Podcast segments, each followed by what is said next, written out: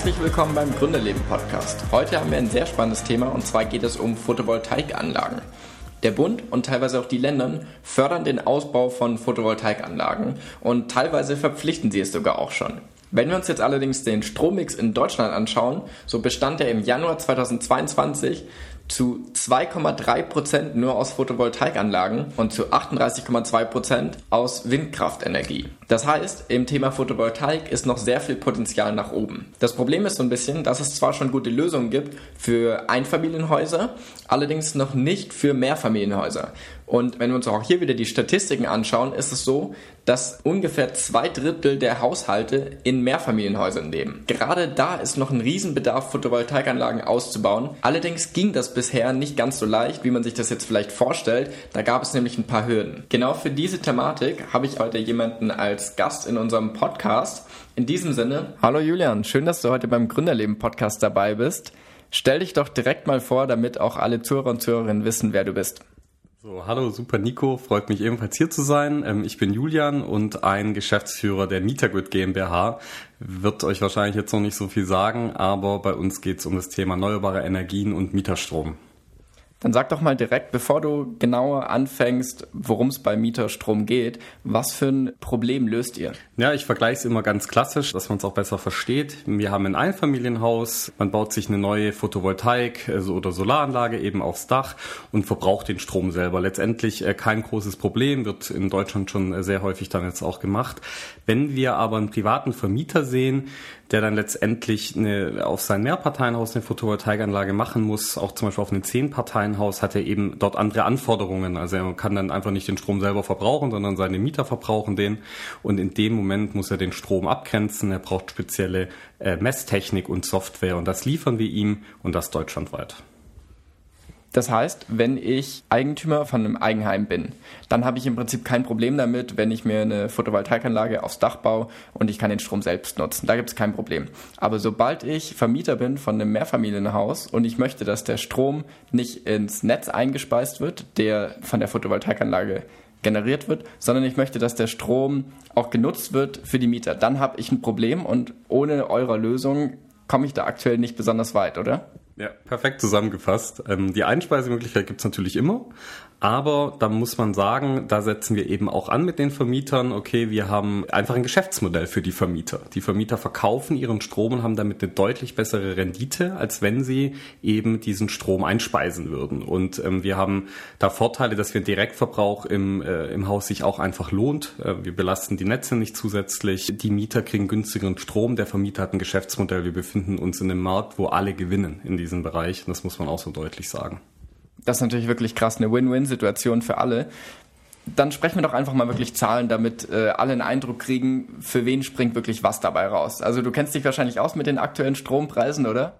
Ja, absolut. Zum Teil sehr verwirrend und äh, wahnsinnig volatil. Man muss eben sagen, dass wir äh, vor der Energiekrise, die wir dann jetzt ja auch aktuell haben, ähm, eben ausgelöst äh, durch verschiedene ähm, Veränderungen, wir eben jetzt nochmal einen starken Nachfrageschub bekommen haben. Also wir haben eben letztes Jahr gesehen, das Thema Mieterstrom wurde immer sehr schwierig auch. Warum braucht man das? Vielleicht kann man da andere Energiequellen suchen. Mein Mitgründer und ich, wir haben aber immer dran geglaubt, dass das kommen wird, weil damals auch schon, wenn wir uns vor drei Jahren die politischen Ziele angeschaut haben, war immer klar, dass man das Mehrparteienhaus auch mit Photovoltaik ausrüsten muss. Und wir haben eben auch mit Vorbehalten von anderen daran geglaubt, daran, da dran zu bleiben. Das muss man auch einfach so sagen. Und haben dann den ersten Dreh Richtung Mieterstrom, Richtung Photovoltaik im Mehrparteienhaus durch den grünen Regierungswechsel dann letztes Jahr gesehen, wo dann ähm, PV-Pflichten kamen. Ähm, wir haben ja in Baden-Württemberg zum Beispiel auch eine Photovoltaikpflicht auf Neubauten, jetzt auch immer mehr im Bestand, ähm, dass sich die, die Nachfrage für uns dreht. Das heißt, dass wir eine Steigerung der Kundenanfragen hatten etc. Und dann haben wir eben den 24. Februar gehabt, den Ukraine-Krieg und letztendlich dann danach auch mit diesen energiepolitischen Herausforderungen, die wir haben, haben wir letztendlich eine Verfünffachung Verfünffachung der Anfragen gehabt, könnten sogar auch noch mehr Kunden letztendlich dann für uns generieren, wenn wir denn wollen. Aber wir müssen natürlich dementsprechend auch mit dem Unternehmenswachstum dann auch mithalten.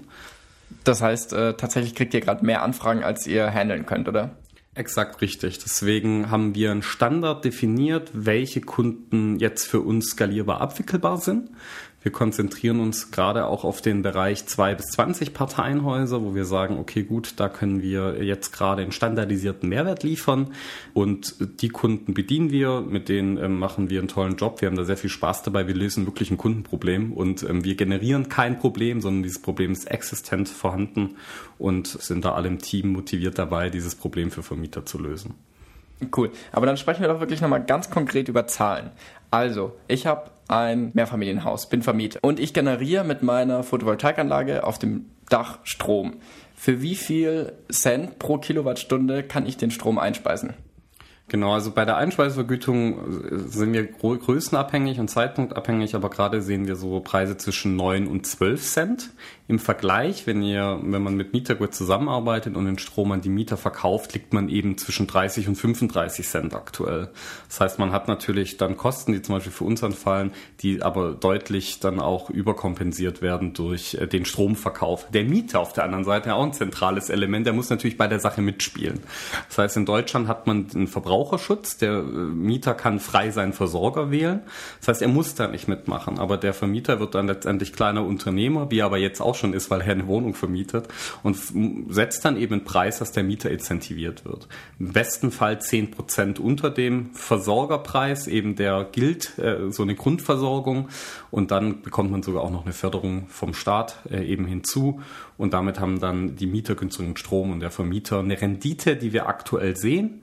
Im Markt sind so zwischen, je nach Gebäude, zwischen 6 und 10 Prozent im Wohnbereich im, was aktuell, glaube ich, auch eine spannende Rendite ist, standardisiert ohne viel Risiko und wir im Gewerbebereich dann auch oft zwischen 15 und 20 prozentige Renditen sehen, ja. Das heißt, als Mieter, was habe ich aktuell für einen Strompreis ungefähr pro Kilowattstunde?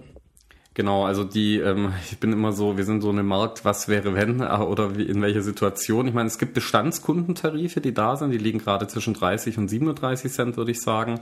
Im Neukundentarif bewegen wir uns ja aber deutlich über 40 Cent, zum Teil 50, 60 Cent. Und diese Kunden, also gerade wenn jetzt letztendlich Neutarife abgeschlossen werden, ist Mieterstrom unschlagbar günstig am Schluss. Ähm, bei Bestandskundentarifen muss man eben sagen, muss man schauen, wie äh, Mieterstrom bleibt dort auch attraktiv, aber in einem geringeren Ausmaß am Schluss. Mhm. Ähm, aber die fallen jetzt ja alle nächstes Jahr aus diesen Preisbindungen raus. Das heißt, es wird immer relevanter.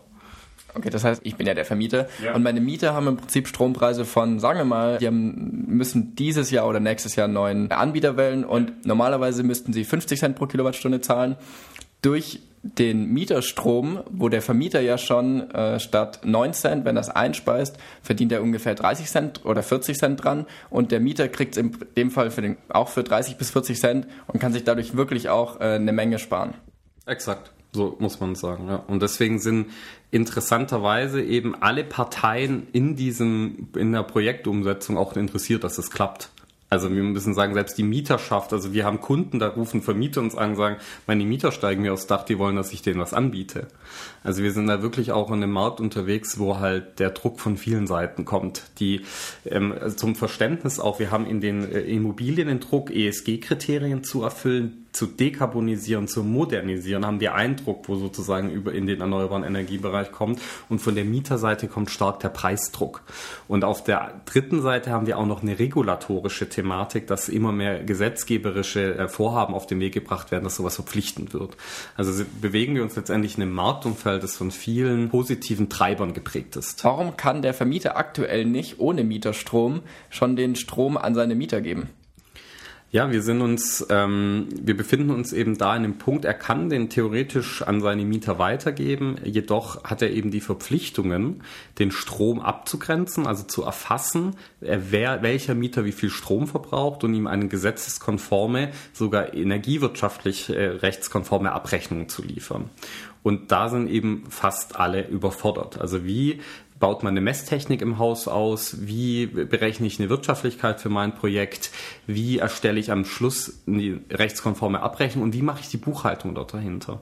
Und diese ganzen Probleme lösen wir in einem Paket. Das heißt, der Vermieter kommt auf uns zu und wir sagen nicht zu ihm, hier hast du eine Software von uns. Da wird er nicht weit kommen. So die ersten Kunden, die wir hatten, da sind wir sind über die, wir sind natürlich ein SaaS-Unternehmen und denen haben wir das gegeben. Die waren dann zum Teil überfordert. Und dann haben wir aber gesehen, na spannend, letztendlich will der Kunde alles von uns haben. Und somit haben wir jetzt auch unser Geschäftsmodell dahingehend ausgebaut, dass der Kunde uns als Kompetenzpartner sieht. Er bekommt von uns ein standardisiertes Projekt-Onboarding, wie sehen Konzepte aus, wie sehen Energiekonzepte dahinter aus. Dann bekommt er von uns die spezielle Zähltechnik, eine Fernauslesbarkeit, dass er die Daten immer sieht, wie viel Energie verbraucht wird für seine Mieter und er selber erzeugt und am Schluss noch eine Software, dass er alles verwalten kann. Und so sieht auch unser Geschäftsmodell aus. Wir haben einmal Pauschale für den ersten Prozess und dann eine monatliche Lizenzgebühr eben pro Zähler. Wie sieht so ein Onboarding aus? Also was müsst ihr da installieren oder, oder arbeitet ihr mit Handwerkern zusammen, die dann an dem Haus was installieren? Genau, also wir sind ähm, kein Handwerkerbetrieb, sondern wir sind letztendlich ein Spezialist für Hardware und Software äh, in diesem Bereich. Und wir arbeiten mit Handwerkern vor Ort zusammen. Das ist äh, sozusagen unser Thema. Es gibt zwei Möglichkeiten. Entweder der Kunde hat schon selber seinen Handwerker vor Ort. Und es macht auch am meisten Sinn. Wir sind deutschlandweit aktiv, von Stuttgart ein Handwerkerteam nach Kiel zu schicken. Das ist irgendwie, die Infrastruktur ist vorhanden. Wir arbeiten mit denen zusammen. Und dann, ähm, es gibt natürlich eine andere Kundengruppe, die hat noch keinen PV-Solateur. Und da sind wir jetzt gerade dabei, Partner auch aufzubauen, zu sagen, okay, welche, wenn ein Kunde zu uns kommt, sagt, ich habe noch keinen PV-Solateur, dort dann den eben auch weitervermitteln zu können, dass er eine PV-Anlage bekommt. Ganz klassisch, äh, das sieht so aus, der Kunde kommt zu uns auf die Webseite, er kann dann in dem automatischen digitalen Eingabeformular alle Daten eingeben und dann äh, kann er bei uns einen ersten kurzen digitalen Ersttermin buchen. Da erklären wir wir das Konzept, die erste Wirtschaftlichkeitsbetrachtung. Wenn er ein PV-Angebot hat, kann man direkt loslegen, wenn es passt. Wenn er noch keins hat, muss er sich noch mal eins besorgen und wir starten dann mit dem Solateur zusammen in die Umsetzung. Wir machen alle Anmeldungen, alle Regularien bilden wir für den Vermieter ab und dann, wenn das Projekt ongeboardet ist, die Mieter beliefert werden mit Strom, dezentral und sauber, dann nutzt er unsere Software für die effiziente Buchhaltung und Abrechnung. Das heißt, genau, das wollte ich gerade fragen, was macht er alles in der Software? Genau, also die ähm, Daten kommen automatisch ins System. Ähm, das heißt, die, er bekommt eine Visualisierung, er sieht die Zählerstände und dann letztendlich muss man sich das als Analogie ziehe ich immer Steuersoftwaren rein. Also man kann ja seine Steuererklärung selber machen, dem Steuerberater schicken, man hat ja da ganz verschiedene Möglichkeiten. Und um solche Projekte rentabel zu halten, haben wir da so ein Self-Service-Portal entwickelt. Das kann letztendlich jeder bedienen. Wir haben eine halbe Stunde Onboarding-Prozess, wo wir die Software erklären. Damit kann er dann äh, die Abrechnungen machen, die Abschlagspläne ähm, erstellen, er kann die ähm, in Mahnverfahren an anstoßen. Er kann am Schluss eben monatlich oder jährlich die Abrechnungen erstellen. Und somit hat er wenige Stunden Arbeit im Jahr für ein tolles neues Geschäftsmodell für sich zu tun. Cooles Geschäftsmodell. Jetzt ist es ja so, dass langsam die Menschen, Unternehmen, Vermieter auch darauf aufmerksam werden und das immer mehr auch ein Thema in der Gesellschaft wird. Ich habe gesehen, ihr seid oft in den News zurzeit. Wie schafft ihr das? Interessanterweise sind wir gerade ja, ich hatte es vorhin schon skizziert, in dem Marktumfeld, dass das Thema auf einmal omnipräsent wird. Also wir hatten zuerst den Megatron Einparteienhaus, der ja weiter anhält. So. Also wir haben da letztendlich ja letztens gelesen, eine zehnprozentige Abdeckung. Im Thema Mehrparteienhaus sind wir da wahrscheinlich eher noch im, ähm, im Hundertstelbereich, was da gerade abgedeckt wird. Das heißt, auf einmal durch diese Themen kommt es so ins Gespräch. Es gibt unglaublich wenig Wettbewerb gerade noch in dem Bereich. Und deswegen haben wir eben, sind wir eher in einem Kundensog muss man sagen, wo Kunden uns ganz gezielt ansprechen, nach Mieterstrom suchen ähm, und wir letztendlich so auch Aufmerksamkeit generieren, jetzt aktuell in dem Bereich auch. Und deswegen ist es natürlich entsprechend auch interessant für Zeitschriften, Magazine, euch auch äh, zu listen und darüber zu berichten, oder? Weil das gerade so ein heiß angesagtes Thema ist. Exakt, wir müssen sehen, also wir als Mietergrid gehen ja wie gesagt nicht den Markt der Vonovias an. Wir wollen Mieterstrom massenfähig machen. Wir gehen auf private Vermieter und wir haben ja Millionen Vermieter in Deutschland, also über fünf Millionen. Das heißt, wir sind in dem Thema, das von Immobilienthemen bis zu erneuerbaren Energien-Themen, dann für speziell auch noch Software-Themen eben das sehr, sehr relevant gerade wird, dieser ganze Green Tech-Bereich. Wir haben eine sehr, sehr große Kundengruppe und damit eben auch äh, dementsprechend aktuell auch einfach Interesse an unserer Lösung. Ja. Seit wann gibt es euch? An welchem, an welchem Stand seid ihr jetzt gerade? So, wann gibt's uns? Ähm, gegründet tatsächlich die GmbH haben wir letztes Jahr im April, das heißt eigentlich offiziell erst anderthalb Jahre. Entwicklungszeit vorher, ähm, da waren wir letztendlich dann Martin und ich eine kleinere GBR, gibt schon länger. Wir hatten dann auch ein Forschungsstipendium, erstmal eine andere Lösung gehabt, viele unternehmerischen Reisen gehabt, bis man dann an dem Punkt ist und sein Product Market Fit dann auch erreicht hat.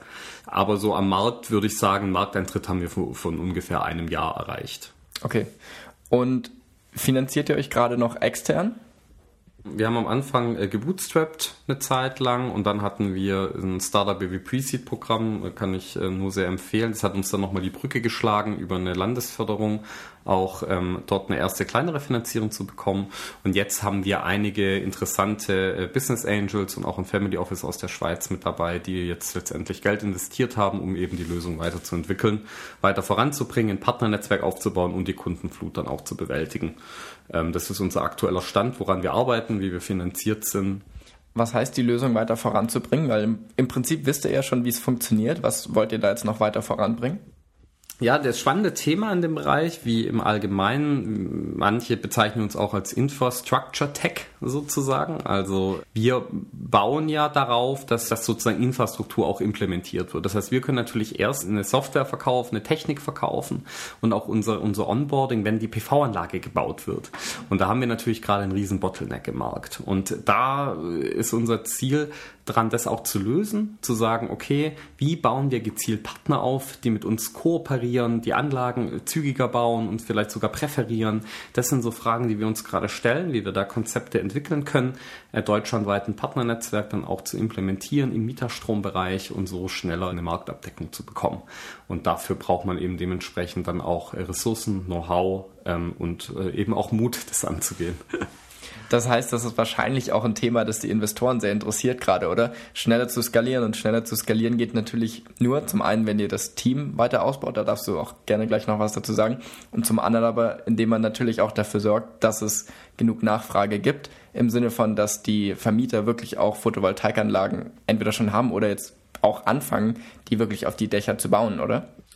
Genau, also wie, wie du gerade gesagt hast, der Skalierungsthema ist ja natürlich irgendwann wichtig. Wir sind ein skalierbares Thema, aber wir müssen trotzdem sagen, dass wir eine tolle Firma bauen, aber über mehrere Jahre. Also wir sind jetzt keine Lösung, wo in einem Jahr man sofort äh, 10 Millionen Umsatz macht, sondern wir haben jetzt immer äh, bessere Umsätze und die sind eben, wir haben eine Kundenbindungszeit von, man muss sagen, eine PV-Anlage hat ähm, im schlechtesten Fall eine Lebenszeit von 20 Jahren. Und so lang, in, wenn sich Gesetze nicht verändern, wird man auch unsere Lösung brauchen. Also wir haben eine unglaublich lange Kundenbindung, aber wir müssen natürlich mit dem Kunden gehen, dass er dann die Anlage auch baut. Und wichtig für uns, gerade zentral, auch die Hürden bei Vermietern aufzubauen, zu sagen, es ist wirtschaftlich, kommt auf uns zu, ich kann dann nur jeden, ähm, zu, in jeden, der das hört und Wohnungen hat, appellieren. Es lohnt sich. Da muss man auch äh, sozusagen sich selber dann auch aufraffen, zu sagen, ich gehe an dieses Thema ran, es hilft uns allen äh, als Gesellschaft, aber auch persönlich den Mietern, äh, einem selber noch äh, fürs Portemonnaie. Also ich kann nur jeden dafür ermutigen, da auch ranzugehen. Win-Win-Win-Situation, oder? Für die Umwelt, für den Vermieter und für den Mieter. Absolut. Wir, das hört sich dann auch ein bisschen, ich will auch gar nicht, dass es dann so schön malerisch hierher kommt, dass man sagt, okay, alles super und so. Da gibt's Herausforderungen. Und ähm, wir arbeiten da aber partnerschaftlich mit den Kunden zusammen, die zu stemmen. Wir sind auch nicht der Anbieter, der sagt, so, ihr müsst dann gar nichts mehr machen und das wird alles super easy, sondern man muss da rangehen, man muss sich damit beschäftigen. Wir sind dann dafür da, das mit ein, miteinander zu, zu unternehmen, äh, durchzuführen. Ähm, und dann wird es aber auch eine, eine runde Sache. Wenn du aktuell von wir sprichst, wen meinst du damit? Aus was für Leuten besteht euer Team? Ja, äh, super gut. Wir sind jetzt, äh, wollen dieses Jahr noch auf zehn Mitarbeiter wachsen, stellen jetzt auch nochmal ein. Wir sind ganz, ein ganz gemischtes Team, muss man sagen. Wir haben natürlich Entwickler, Frontend, Backend-Entwickler. Martin als unser äh, Produktkopf sozusagen entwickelt und plant dann das Produkt natürlich auch sehr stark. Dann haben wir ein Sales-Team, wo ich dann sozusagen vor, vor, vorne mit dabei bin und Operations eben für die Projektumsetzung, eben auch da Kunden zu begleiten. Ähm, letztendlich wie ein guter Arzt, der immer mit dabei ist, schaut, ähm, dass eben die Projekte ordentlich umgesetzt werden. Und ihr sucht auch gerade nach weiteren Mitarbeitern, oder? Genau, wir suchen weiter im ähm, Frontend und Backend, also wenn da jemand Interesse hat und auch im Sales und Vertrieb sind wir auch äh, auf der Suche weiterhin. Ähm, also wenn da Interesse besteht, einfach gerne auf metergrid.de. Sehr cool. Habt ihr denn Kunden in ganz Deutschland oder in Stuttgart oder in Baden-Württemberg? Also wie verteilt ihr euch da und wo wollt ihr euch auch drauf spezialisieren? Wir haben Kunden deutschlandweit, haben aber auch äh, bestimmte Regionen, wo die Nachfrage stärker ist. Man muss sagen, in Bayern ist die Nachfrage ganz äh, relativ stark ähm, und eben vor allem in den Bundesländern, wo jetzt PV-Dachpflichten gewünscht werden. Und äh, letztendlich muss man auch sagen, wo mehr Leute leben, ist auch die Nachfrage größer. Auch NRW zum Beispiel, einfach weil die Bevölkerungsdichte größer ist, sehen wir das schon deutschlandweit aktuell das Thema wo ich jetzt nicht mal sagen würde, wir spezialisieren uns jetzt auf eine Region. Aber irgendwann wird vielleicht der Punkt kommen, wo man sich auch überlegt, wie das in Europa aussieht. Da gibt es Länder, die sind stärker, manche sind schwächer, was PV-Themen angeht. Also in Frankreich ja bekannt hat man ja eine starke Atomindustrie und auch eine Fokussierung dann drauf. Da ist jetzt PV nicht der letzte Schrei wie bei uns, sagen wir es mal so. Und es gibt aber andere Länder wie Spanien oder auch die Benelux-Staaten, wo das dann nochmal interessanter werden kann. Ja, ja, also erstmal Fokus auf Deutschland. Da seid ihr aber im Prinzip ganz frei, weil ihr müsst ja nicht zu den Kunden direkt fahren, oder? Das heißt, ihr arbeitet ja mit den Handwerkern vor Ort zusammen. Die installieren das, die machen, machen die das Onboarding oder das Onboarding macht schon ihr, oder? Genau, also wir sind komplett digital. Das heißt, wir fahren nicht vor Ort, sondern wir haben den Prozess so standardisiert, dass wir es digital abbilden können. Im Onboarding im Prinzip der eigentlichen Installation nimmt das Handwerker vor Ort. Wir steuern den dann äh, mit, im, in Basis unserer Technik, dass er weiß, wie das funktioniert. Und die ganzen Abstimmungen der Messkonzepte, also der Messtechnik mit, man muss es auch mit öffentlichen Behörden abstimmen, das übernehmen wir. Und äh, das kann auch digital funktionieren. Sehr cool. Ja. Also eigentlich hat man als Mieter so gut wie gar nichts damit zu tun, außer dass man einen günstigeren Strompreis kriegt. Als Vermieter ist natürlich, hast du auch gesagt, schon erstmal ein Aufwand. Klar gibt es hier die ein oder andere Hürde, aber im Prinzip auch machbar. Und man tut sich selbst was Gutes, man tut den Mietern was Gutes. Und ja, also es ist ja nicht so, als ob Nachhaltigkeit kein Thema in unserer Gesellschaft ist, gerade jetzt mehr denn je. Von dem her lohnt sich das schon, sich zu informieren, ob sich das auch für das Objekt lohnt. Absolut. Ich würde sogar sagen, dass wir als Gesellschaft und Vermieter und Mieter und auch ähm, innovative Unternehmen schon weiter sind, wie zum Teil die Politik dann auch. Da muss man auch schon auch nochmal, glaube ich, ein paar Sätze drüber verlieren.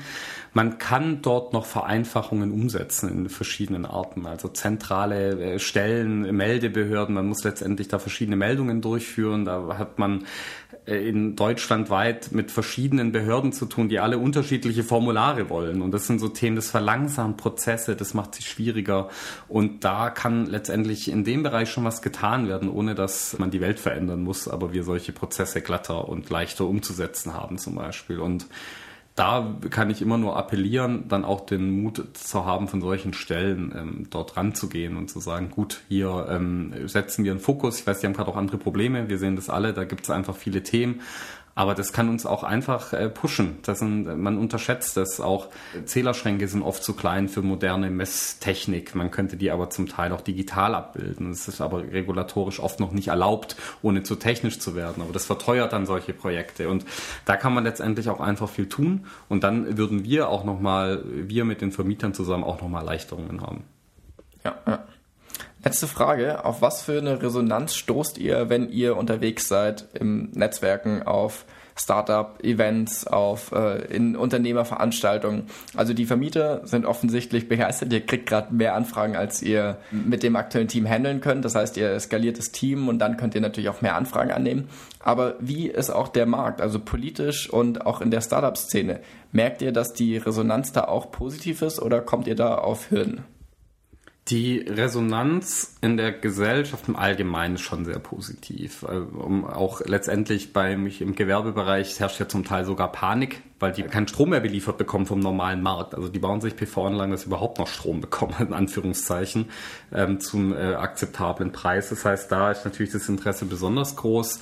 Und so, wenn wir unterwegs sind, letztendlich auf Veranstaltungen, wo wir eigentlich nicht vielleicht wegen Kunden sind, sondern wegen Partnern oder auch Investoren, dass wir dann trotzdem immer auf Kunden treffen, weil wir in so einer breiten Basis unterwegs sind an Vermietern, dass das letztendlich dort immer ein Thema wird. Kritische Resonanz bekommen wir jetzt gerade eher selten, muss man sagen. Also wir sind jetzt natürlich gerade in einer Zeit, wo das natürlich auch hochaktuell wird.